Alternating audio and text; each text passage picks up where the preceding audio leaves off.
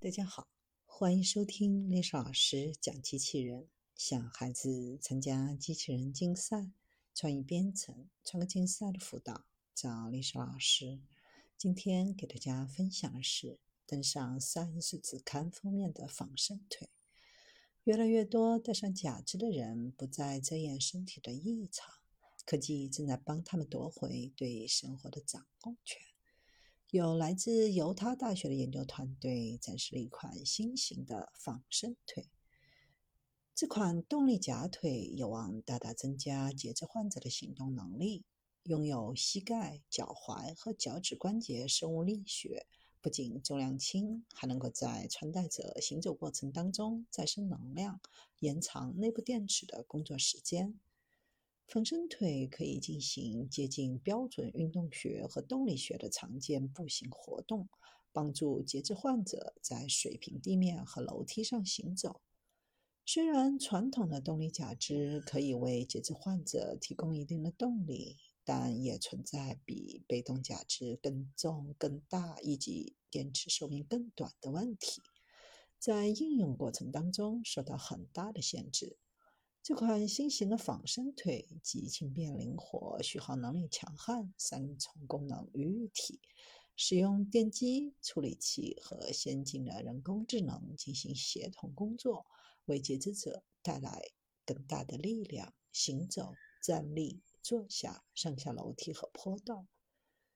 使用者在平地上行走，启动被动模式，连电都不用充就能走无穷步。正常人在行走过程当中，膝关节的扭矩变化范围比较大，比如膝关节在伸展的扭矩可达屈腿时的四倍。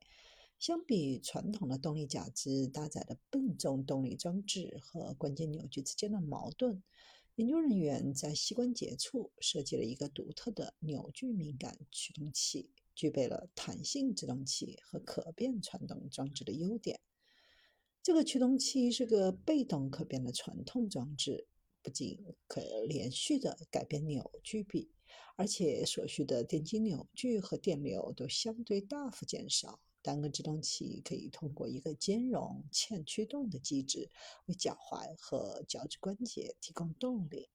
行走过程当中，欠驱动的系统不仅会再生大量的机械能，也会复制脚踝足部复合体的关键生物力学功能。所有机械和电气组件都被整合到一个紧凑的假体框架内。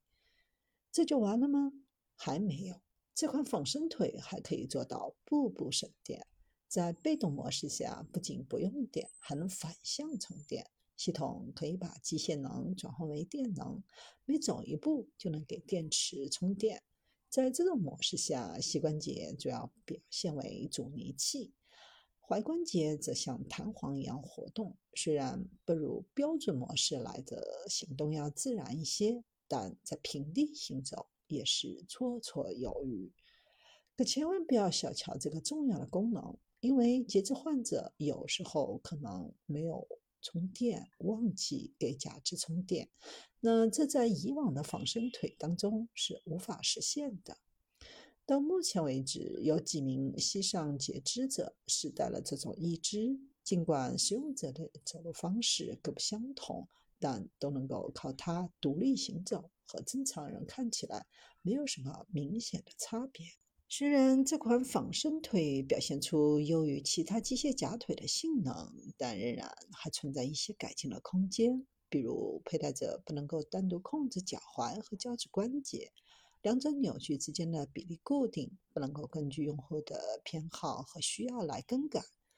未来希望能够在斜坡和崎岖地形上进行进一步的研发，进一步提高假肢的使用效果。说不定在不久的将来，这款仿生腿就能满足每个使用者定制的需求。